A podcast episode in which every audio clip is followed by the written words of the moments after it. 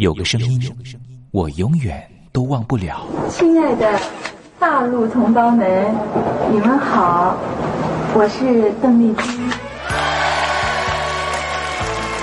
要跟大家说的是，我很高兴的能够站在。他的声音轻耳悦心，袅袅余音，让我四处追寻。哎呀，咱挺壮的。你收音机转个角度吧。哎哎，有了有了。我家里的碟哈，就邓丽君的碟，都是原来告别演演唱会的碟。她的声音在时代里定了锚，无论时间如何推移，跟着她，我找到了自己。所以，我爱邓丽君。是你是你梦见的就是你。东山林制作主持，谢谢，谢谢，非常的感动，谢谢大家。梦见的就是你。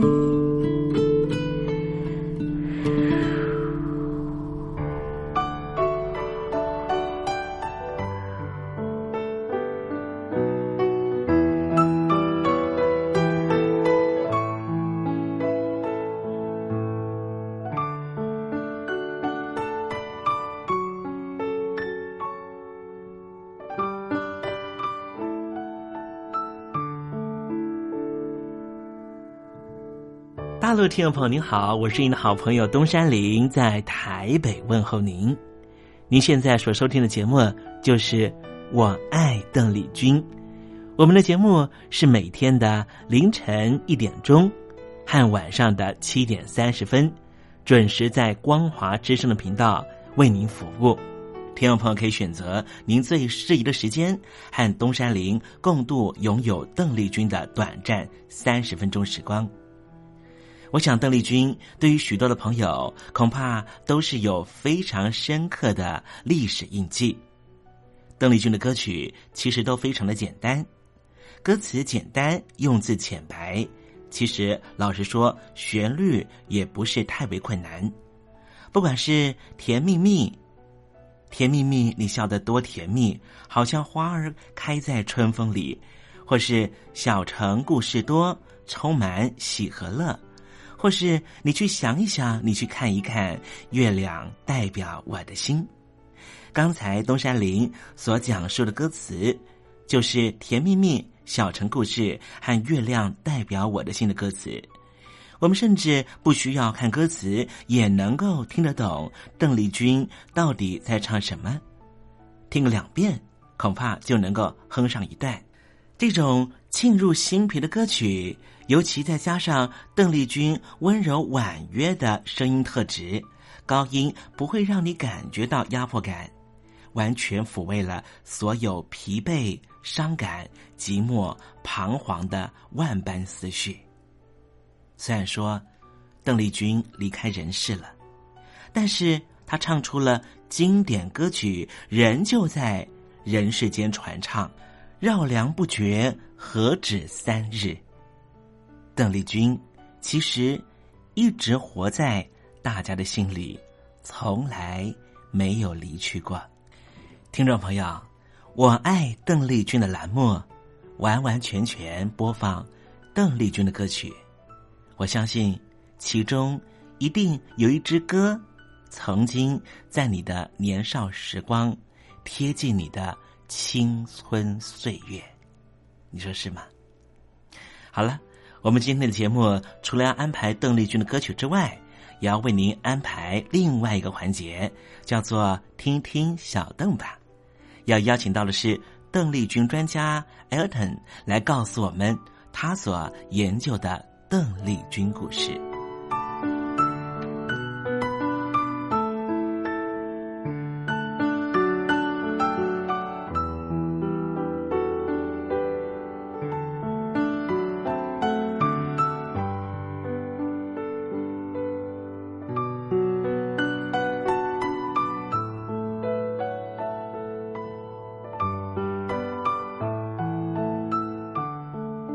节目的一开始，先送上一首邓丽君隽永的歌曲，听众朋友，你听听这首歌曲是不是轻悄悄的敲打你的心房呢？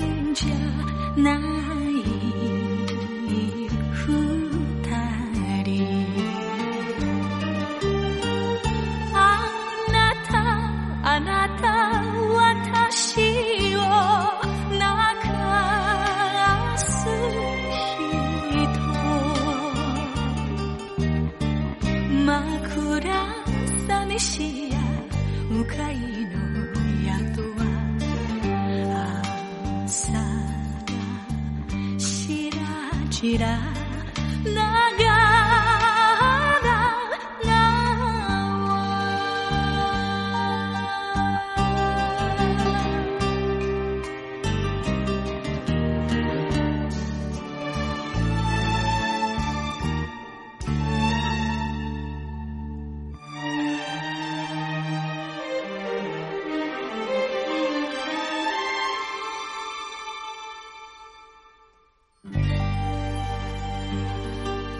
刚才听到邓丽君熟悉的旋律，是不是瞬间的又回到了童年时光？想起了孩提时期和你一同玩乐的玩伴，想起了儿童时期那时候上课的情景，亦或是想起了爹娘当时对自己的照顾。无论如何，如果你心中有暖暖的暖意，想要跟东山林分享的话，也欢迎你写信到台北邮政。一七零零号信箱，台北邮政幺七零零号信箱，和东山林交流交流了。我们稍微休息一下，待会儿要为您进行的环节就是听听小邓吧。邀请到的是台湾的邓丽君专家 Elton 来告诉我们邓丽君隽永歌曲的歌曲背后故事。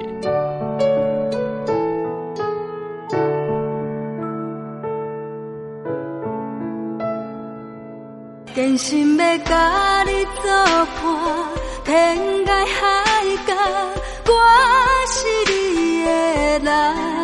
爱就是三更暝半，有你听小歌，窗外风雨我拢会惊。福建的朋友你好，我是甲你做伙黄一玲。人海不管你在什么所在，一零提起你，拢爱炸着 radio，因为光华之声永远带你啪啪走哦。因为你来作伴。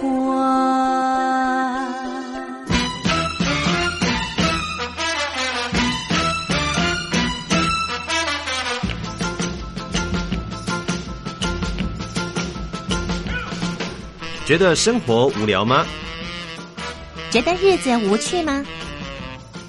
给您专业的两岸政治国际新闻，给您精彩的生活娱乐医疗休闲，您要的生活即时信息都在光华之声，贴近光华之声，丰富您美丽幸福的人生。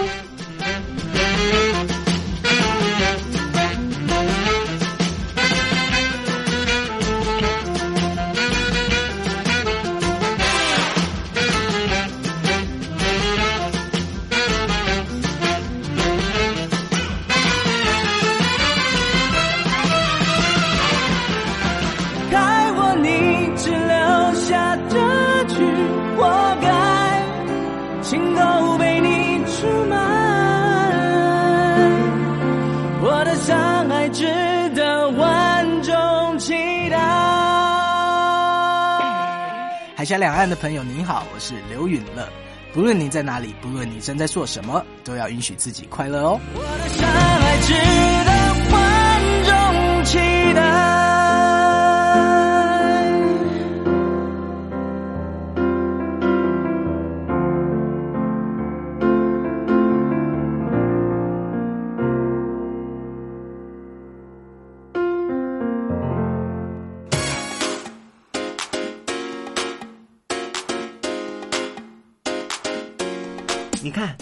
这里有首诗是听众送给我们的，我看看，光鲜亮丽，华美出众，传递讯息，情意无穷。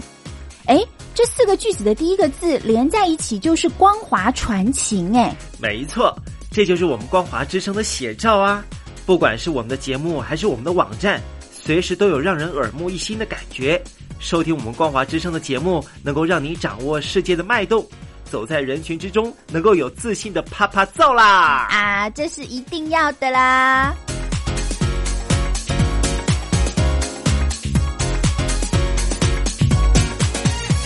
陆听众朋友，你好，我是你的好朋友东山林，在台北问候您。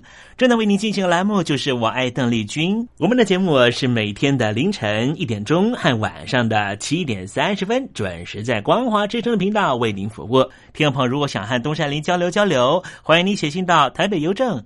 幺七零零号信箱，台北邮政一七零零号信箱。接下来为您进行的环节就是听听小邓吧。要邀请到的是台湾的邓丽君专家 Elden 来告诉我们邓丽君经典歌曲的背后故事。我唱歌的时候尽情的唱，你接纳多少我不知道，你以多少情感应和我不知道。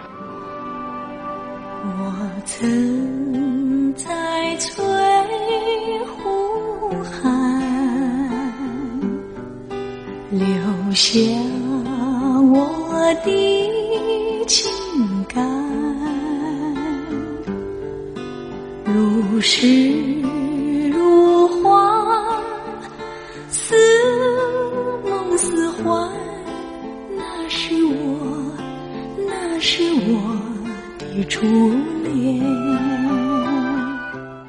久没重温邓丽君歌曲？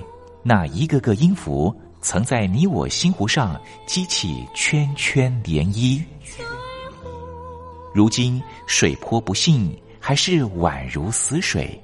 邀请邓丽君再次吹拂，重新感受自己。听听小邓吧，听听小邓。然而他是否依然？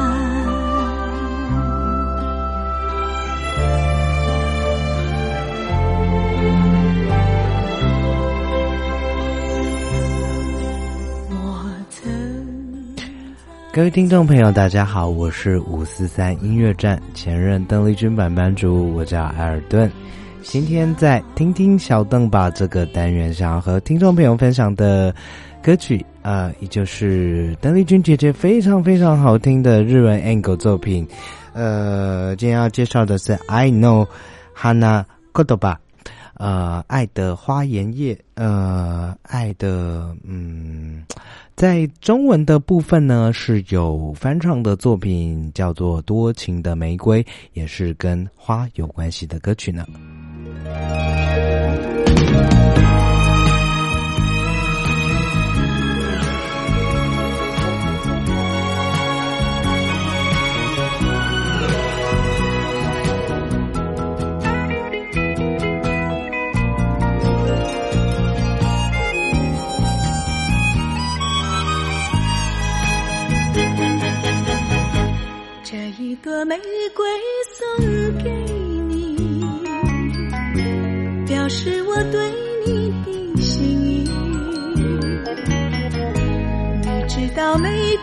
是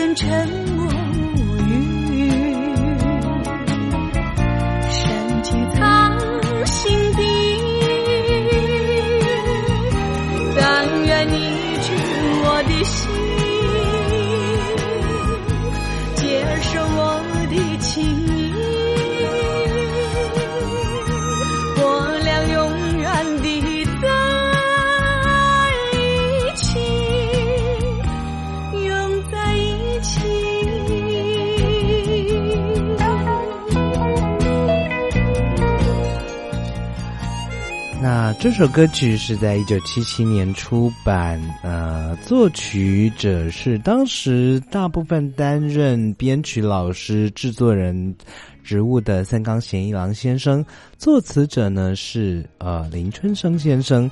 那呃，说真的，在日文歌词的部分呢，呃呃。这翻成中文的部分也是由林春生先生负责，所以在呃翻成中文的部分呢，几乎和日文歌词是一模一样的直接翻译。呃，因为在中文歌词，我们刚才听到是呃一朵鲜红的玫瑰花送给你，希望你能了解我的心意。那在日文的部分呢，呃，这个呃。意思呢，大概就是爱的花的爱之话语，花的爱之故事。呃，就是这个花呢，能够传达我的心意，花能传达一个故事。那日文的部分呢，大概也是把一朵红玫瑰送给你，希望你个能够了解这是我的爱的故事。你的心，呃，你让我的心感到兴奋。可是你装作不知道，哎呀，真是败给你了。呃，借由花，透过花来呃传达我的心意，呃，希望把我的爱的心情能够传达给你。那比较特别的呢，是由一个女子来送花给男生，而不是由男生向女生表白。呃，就是感觉还蛮辛苦的一个方式。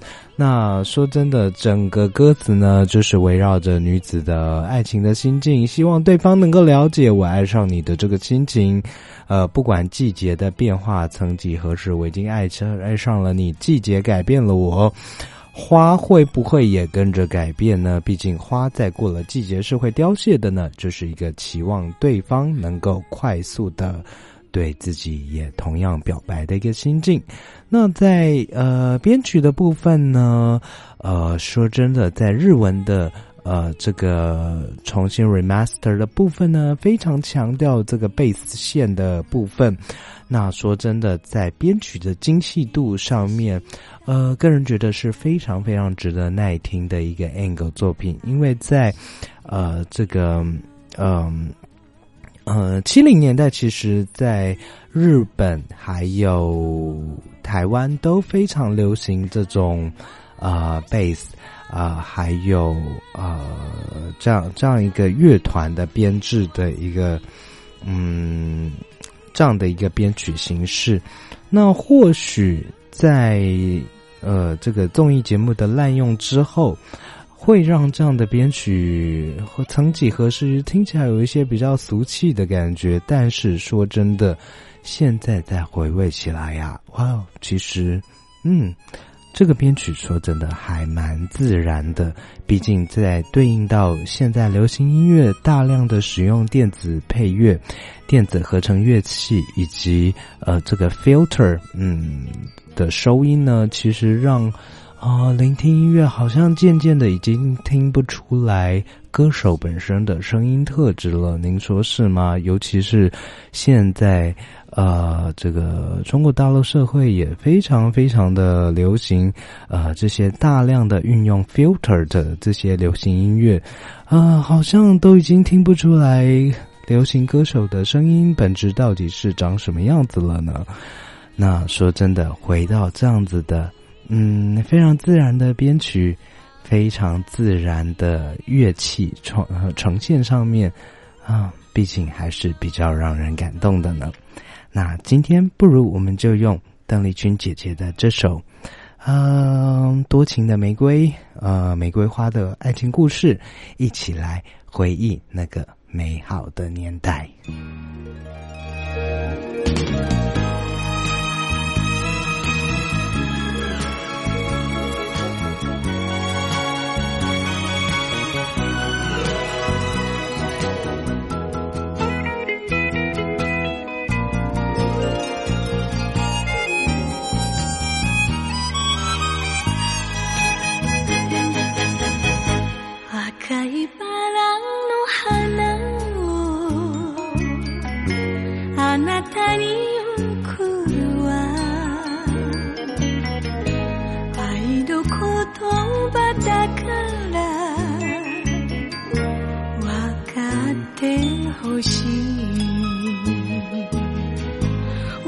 私の心を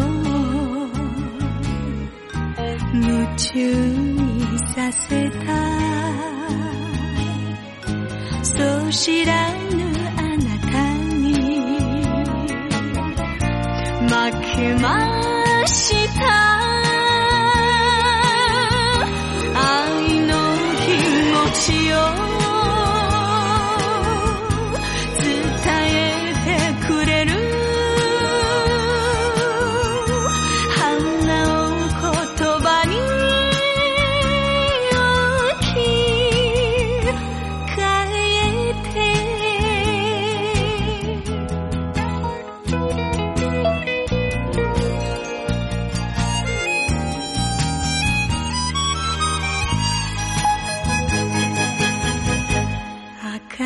فلن نحمل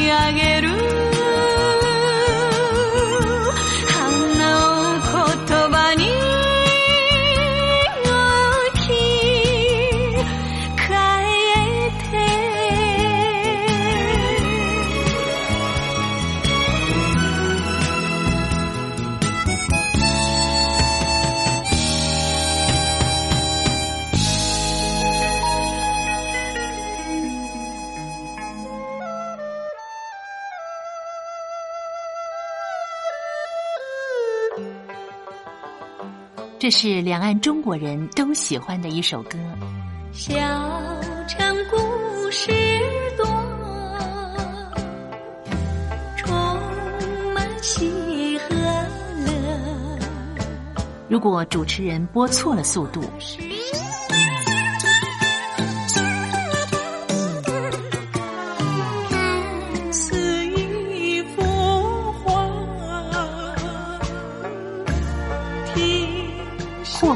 或慢的走调歌曲，都不是听众喜欢的。人生境界真善美，这意义包括。两岸和谐关系也得循序渐进，快慢相宜。小城故事真不错，亲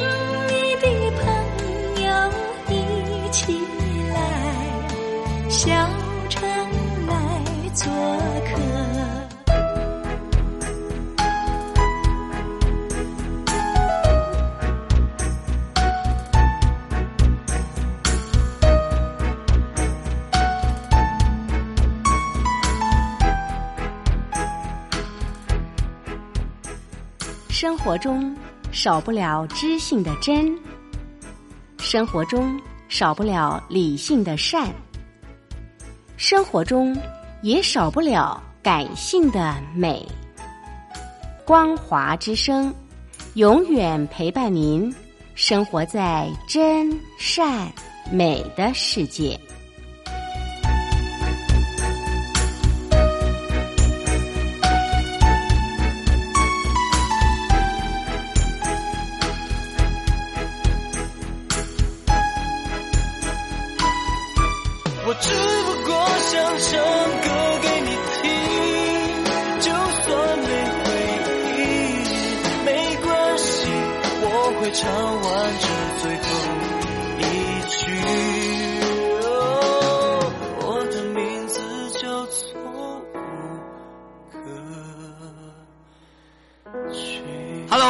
听众朋友，你好，没错，我就是吴克群。不管你现在在做什么，不管你现在在哪里，吴克群和光华之声在台北问候您。我只不过想唱歌给你听，用尽我全力，一首歌。这里是光华之声。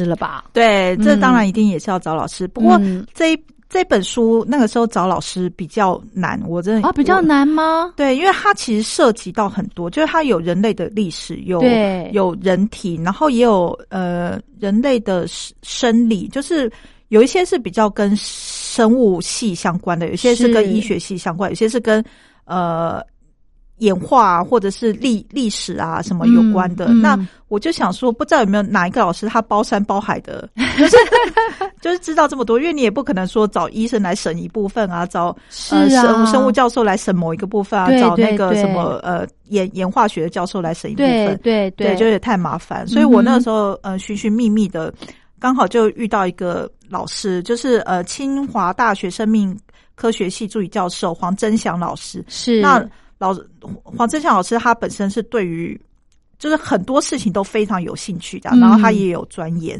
所以那个时候就是问老师说：“哎，老师，你看稍微看一下这个内容，老师你可以帮我审定嘛？”这样是是是然后他也是跟刚刚那个木下老师就是一样，非常非常阿萨里的，就是答应我这样。啊哈，对，但是我后来发就是呃无独有偶的是，就是我后来发现原来。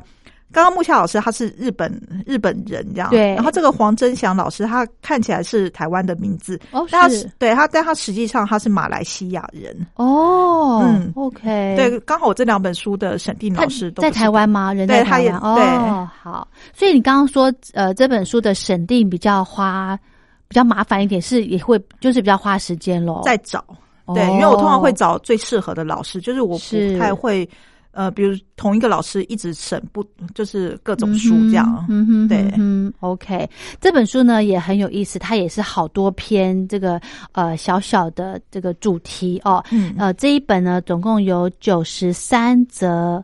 对呃，很容易的一些有关人类的知识，对对不对？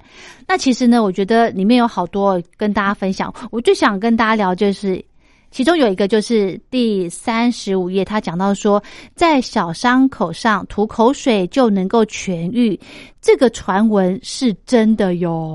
对啊，因为我们真的小时候，呃，就是比方说，我现在啦，嗯。比方说，我现在被如果我自己被蚊子咬，哦。我会自己用我的口水这样沾一沾，对对对对。然后甚至呢在上面画个十字，有有。各种方法小对偏方那样，对，所以真的是自己沾口水，然后在小小伤口上面，嗯其实真的这是真的可以有帮助的哦。但是它呃，如果是蚊子咬的话，它应该就是属于有点像酸碱中和，就是它会弱化那个哦蚊子那个毒的那个就是毒性，这样是你就会觉得好像比较不一样的。对对，真的很有意思。嗯那书里面提到说，哈，呃，因为它因为口水有一些缓和疼痛的效果，对对不对？然后呢，它的这个效果呢是镇痛剂的好几倍。对，因为我看到这个时候，我也是有点，就是觉得有点惊讶。嗯，真的假的？真的吗？对啊，对啊真的会问这个，真的假的？对对不对？嗯所以老一辈的人都说啊，吐口水可以治伤，这个真的是真的。对，是真的。好有意思。嗯，好，另外呢，我还想请子韵来跟听众朋友来聊，你在编这本书的过程中呢，有没有呃里面的一些章节你觉得很有意思的？我觉得这本书啊，这本书就是他提到非常多关于人类人体啊，或者历史方面的基因啊的小小故，呃，就小知识。是但是我当初在编这本书的时候，呃，感触比较深，因为那个时候是大概六月呃七，大概七月吧，七八月的时候，我就是全力在做这嗯两本书，这样。嗯哼哼哼，那当时的世界上就是新冠肺炎对影响，对就是很严重，没错没错。嗯那因为我很关注这件事情，所以我每天都会看一些就是世界各国的一些，比如说被状况，对对状况。然后在看到这本书的时候，他刚好提到有一些东西，就是。跟我们一直以来就是关于新冠肺炎的一些卫教宣传是不谋而合。他刚好就提到的那个他的呃原原因是什么？这样，嗯，比方说呢，比方说就是呃，他有讲到一件事情是握手比小便还脏。嗯哼，那这意思是说，因为我们的手就是到处乱摸东西，这样可能呃摸摸桌子啊，摸书包啊，摸什么，然后最后嗯你、你脸很痒，你也摸了脸，对那你是不是就把那个病菌就是传的到处都是？是，对，那小便的话，它其实是人人体消化循环的呃排泄物。嗯，其实比就是它是人人体的产出物，嗯比起你在面到处乱摸东西，其实小便反而还比较还干干净，对，因为我印象书里面有讲到这一段，说小便其实它在人体里面是无菌的。对一个状态，嗯对不对？只是因为排出体外之后，外面的空气呀、还有很多细菌，而导致它变成呃有有带一些菌之类的。对对，嗯嗯，所以所以他就说着，呃，握手比小便还脏。那这一则就告诉我们说，其实就是让小朋友知道说勤洗手的重要性在哪里。对对，我觉得这很重要。然后再来就是他还有提到说，嗯，接吻一次会超过八千万个细菌，这样。哟，八千万，好可怕因哦！为你就是一一次接吻的话，嗯，就等于是口口沫互相的呃交流嘛。对对，那那就是我身体里面的细菌会搬到对方的身体里面去啊，对方的身体细菌也会透过口水就是搬来我这里这样。嗯，对，嗯所以为什么飞沫传染就是要阻止那个飞沫传染很重要，就是因为口水里面它其实带有很多不很多的病原菌，就是当如果我生病的话，嗯，对，其实是那个病菌是可以透过我的口水就是传播出去，所以戴口罩的重要性就是在这里。真的，对，其实虽然到处都有细菌，但是呃，现在一直在强调的洗手还有戴口罩的这个习惯，对。哦、真的不能够马虎，对不对？对，真的。嗯。然后他后面还有提到说，就是呃，人类人类其实一直不停的在在就是对抗各种疾病。是我们其实比以前古早人的呃来讲话，我们其实平均寿命就是高出很多。以前人可能呃四五十岁就算是很长寿了，哦然后但是我们现在不是平均年龄都已经突都是突破七十岁、七十八十这样。嗯嗯，对。嗯所以这表示说，就是现代人的现代的医疗技术比较进步，所以我们嗯很多疾病得得以治愈。然后像那种传染病，可是传染病的部分，因为它是呃属于病毒的，嗯病毒它非常的微小，然后嗯就是我们也看不见，我们很难全面的去消灭它。所以它里面有一篇在讲说，就是人类在那么努力的状状况下。从以前到现在所消灭的疾病，其实只有一种，就是天花，这样就是天花，哦天花病唯一毒唯一一个就是现在世界上再也没有，再也没有对，再也没有，只有只有变天花了。嗯哼其余的就是呃都还存在，只是可能不是存在。它可能是比较存在在比较呃落后国家落后比较原始的地方，他们还有这些。对比方说怎么疟疾，对啊对不对？哈、嗯还有什么就是在那个非洲国家好像还有这个疾病，对，就是还嗯有，对所以嗯，我们想要完完全全的让新冠肺炎消失的话，嗯。其实是有点难。我们与哦。嗯，我们与其希望它消什么不如就是。放眼呃，像现在很多人寄望于疫苗嘛，对呀。对他这边有提到那个疫苗，疫苗的，就是嗯怎么产生是对，它是利用那个鸡蛋，嗯哦，对它，它好，它就是把那个病毒就是灌在那个鸡蛋里面，然后嗯把鸡蛋就是萃取出来这样，是，然后就是做成了疫苗。所以我们呃之所以能够健健康康的，比如说我们现在呃有接种什么牛痘疫苗啊，嗯什么嗯一些疫苗，我们之所以能够。不得到那些疾病，其实要感谢那些没有出生的小鸡，哦他们的 他们的牺牲嘛，对他们的牺牲。OK，了解。好，其实呢，呃。任何地方都有细菌，好的菌也有，坏的菌也有，对对对不对？其实不用去太呃这个矫枉过正啦。对哦但是最基本的防护还是要有，保护自己也保护他人，对对不对？勤洗手，对，用肥皂洗手，还有戴口罩。为什么强调一定要用肥皂洗手呢？嗯，因为肥皂它是可以，就是把病毒病病毒嗯它的表层有、呃，我记得它是有有一层油墨还是对的，油墨对，然后你洗手，你用肥皂洗的时候，肥皂其实它是有它有一端是清油性，是它可以把那个就是它可以跟呃病毒的那个油墨就是嗯算是结合吧，把它带走，嗯，然后就是让病毒就崩解了，对不对？对嗯，它就是会嗯被水流就是冲走这样。嗯。可是你这样听起来这样子的原理哦，感觉病毒好像诶很快就被消灭了。对，但是因为病毒它的繁衍啊、复制的速度也非常的哦快，很快，还有变种。对啊，还有对不对？你你如果我一天偷懒，也许它就又卷土重来了。哦，对啊，了解。嗯，好，还有一个部分呢，就是书里面有提到说，呃，其实感冒不用吃药诶、这个颠覆了很多人的想法吧？我相信。对，其实好，我好像台湾台湾就是我们一旦生病了、感冒了，第二天赶快去看医生，这样。对呀、就是鼻塞、流鼻涕什么都很不舒服，对呀、就赶快去看医生。可是其实，在国外，嗯，很多他们就会觉得感冒是算小病，你应该要自己有抵抗力，就是因为呃，目前的药，嗯，它其实是。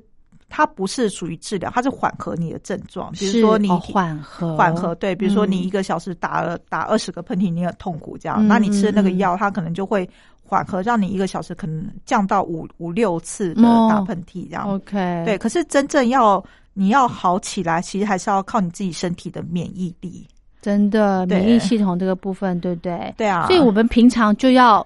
把这个饮食就要均衡，对，要运动，对，作息正常。其实这些都是、嗯、老生常谈，对，都很都很都大家都知道。可是呢，啊、就是你找一个没有做好，哎，可能很容易你就免疫力就下降了，对、啊，就很容易就生病了，对，对不对？嗯，所以要把身体的状态呢保持到最好，才可以让免疫系统来好好的发挥它的功效，来保护你这样。哦、对，好，还有一个就是。刚刚子韵说的，嗯、被人类彻底消灭的疾病，呃，就是天花，对对不对？这真的是很有意思。就是，嗯、也就是说呢，呃，现在大家所知道的这个，不管是新冠肺炎，或者是流感，或者是其他的种种的病毒细菌，总有一天也会被人类给消灭。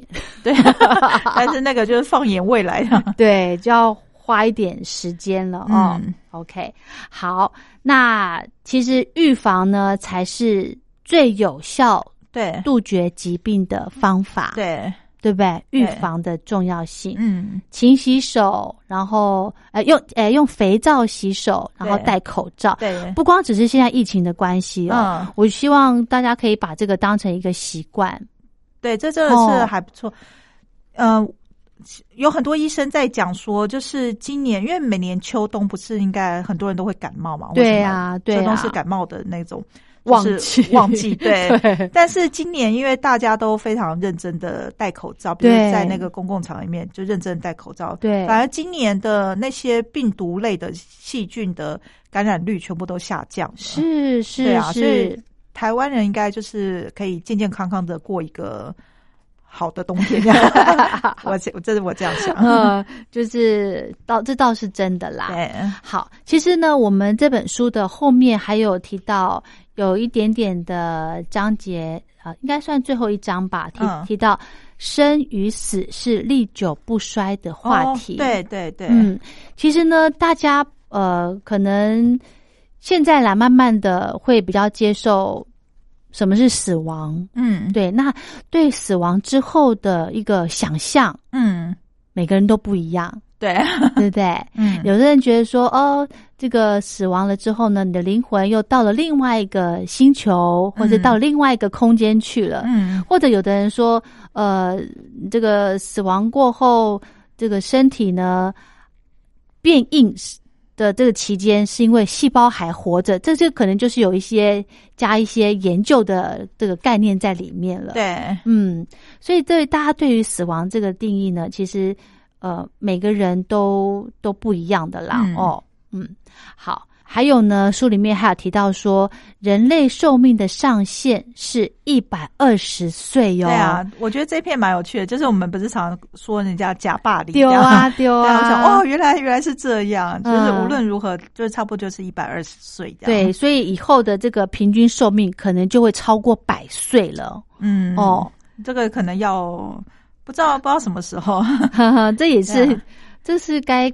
开心嘛？不知道，可是我觉得活 活的精彩比活的长寿重要。没错，还有一个像现在我们台湾不是应该说全世界啦，都在推这个长照的政策，对对不对？其实长照很重要，很重要啊。嗯，很多相关的配套一定要都到位，对，才可以活得健康，活得有尊严。对，很重要，哦、对，很重要。嗯、还有呢，这本书提到一个很。很棒的一个部分，也就是说，环境的部分对于寿命的影响比遗传更大哦。对，哦，因为现在这个不管是一些污染啊，或者是饮食，嗯。它其实可以对我们的寿命有一些影响的。对，嗯，比如说像呃，有些人他可能呃遗传，嗯，在在身体里面，就是你可能你的呃父母或者祖父母，他们嗯。拥有比如说像心脏病或者什么的一些是一些疾病，是。对。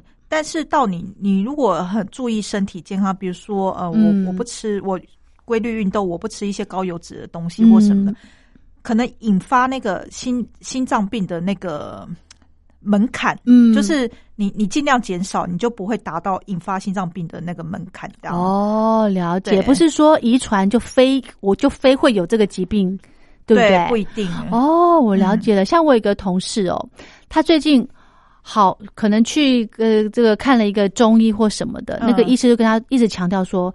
你不能吃甜，你哎，你不能吃糖，嗯你不能吃辣，嗯原因是因为他有家族的糖尿病史。哦，对，然后那个朋友就变得好忌口，嗯，忌到有点矫枉过正了。有哎、嗯可是其实有一点点淀粉对人体的身体的燃烧是有帮助的。对，因为你要消耗脂肪，你也是需要淀粉，嗯然后你大脑需要思考，它也是需要淀粉转换成嗯葡萄糖的。是是是对，对，所以说哦，就像你刚刚讲的，不见得说哦，我遗传家里面有这种遗传疾病，嗯就是呃每一个人都会有。对啊，对不对？对还是要靠你平常的饮食的均衡。对嗯哦，还是可以、呃，不要被这个基因所影响。对对，哦，真的对。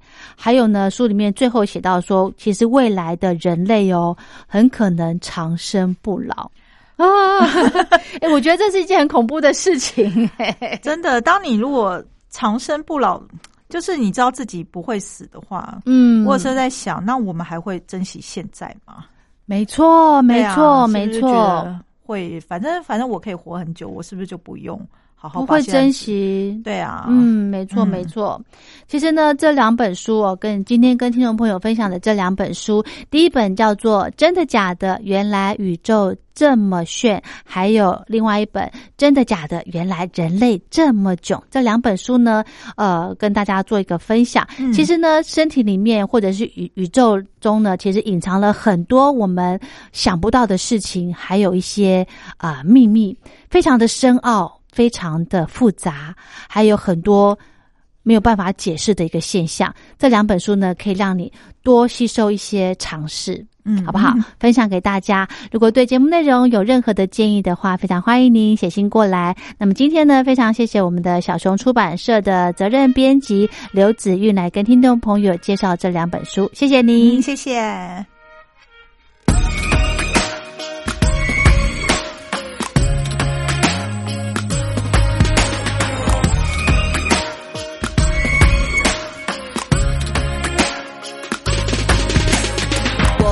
是植物，只需浇水照顾，也不是猪只打呼，坚持要像猪脚把年出，就算有食物，也要自己羡慕，要吃饱喝足，再走自己的路，记得自己很特殊，把装墙的角度在视察行为艺术，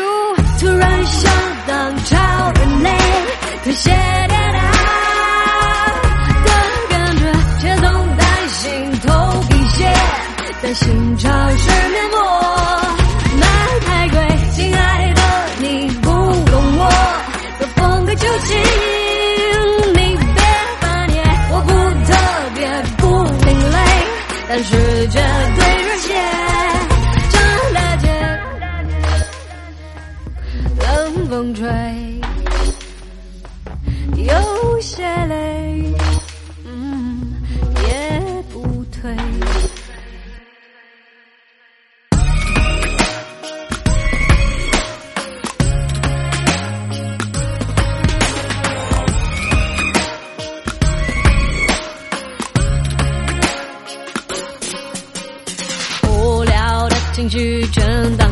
是落叶，拿起扫把扫成堆，闭上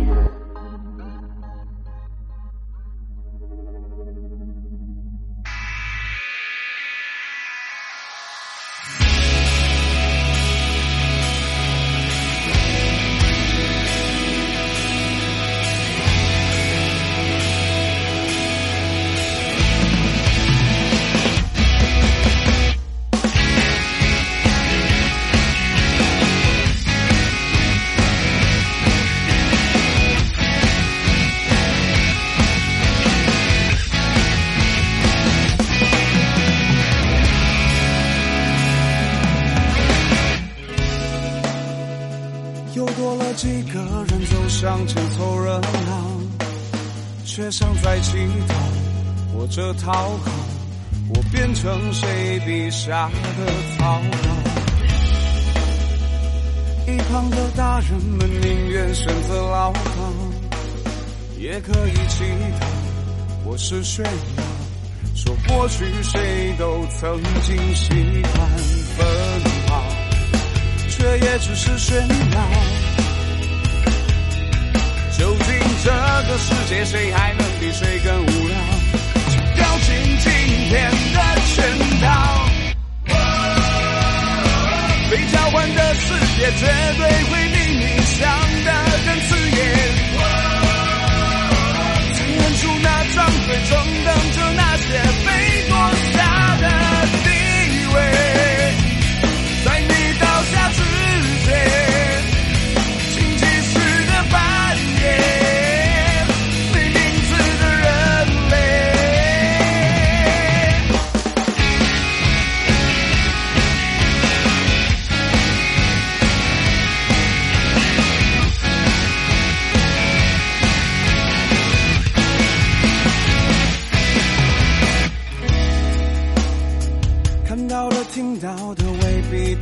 知道，只是种需要，只是比较，比较谁能在现实面前逃跑，却其实都知道，究竟这个世界谁还能比谁更无聊？全掉进今天的圈套。被交换的世界绝对会